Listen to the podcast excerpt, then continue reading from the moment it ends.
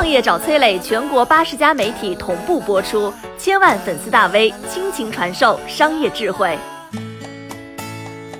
人类道德的原动力究竟是什么？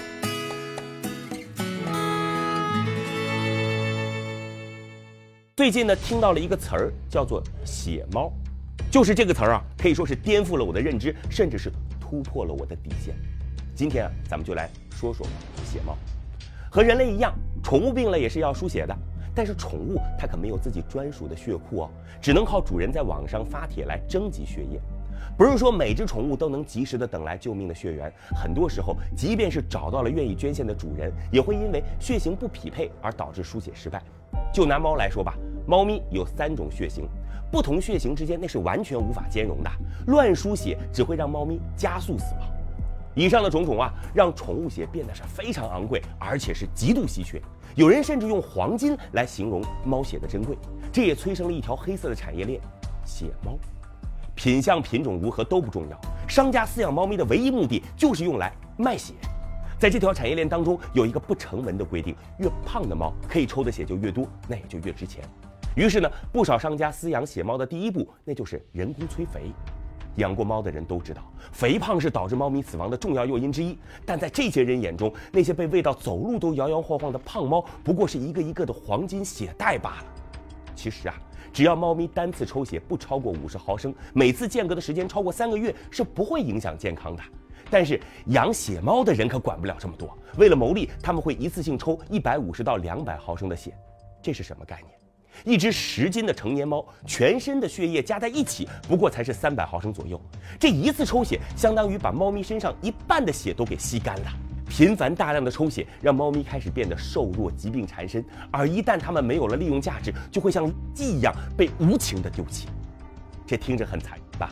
但事实上，血猫的产早在十几年前就存在了，甚至发展出了一批专业血猫的商贩。这些人和当地的宠物医院合作，他们事先在家里边备好各种血型的猫咪，只要医院这边有输血的需求，商家就会带着猫咪上门卖血。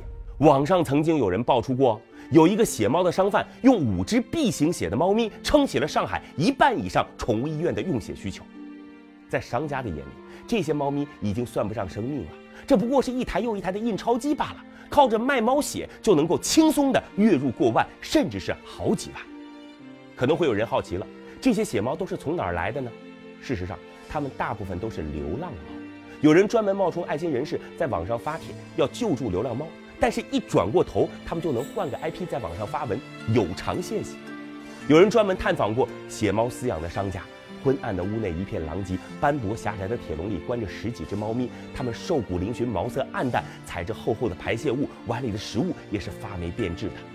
跟其他动物相比，即便身体已经十分。了，它们也只会蜷缩起来，默默地舔舐着自己的伤口。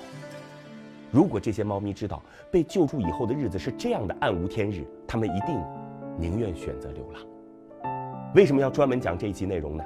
有人肯定会认为，用其他动物的生命肆意牟利，或者是满足人类不必要的口腹之欲，这无非是弱肉强食的生存规则罢了。刻意放大这些事儿，你就是圣母心泛滥啊！我想告诉这些人的是。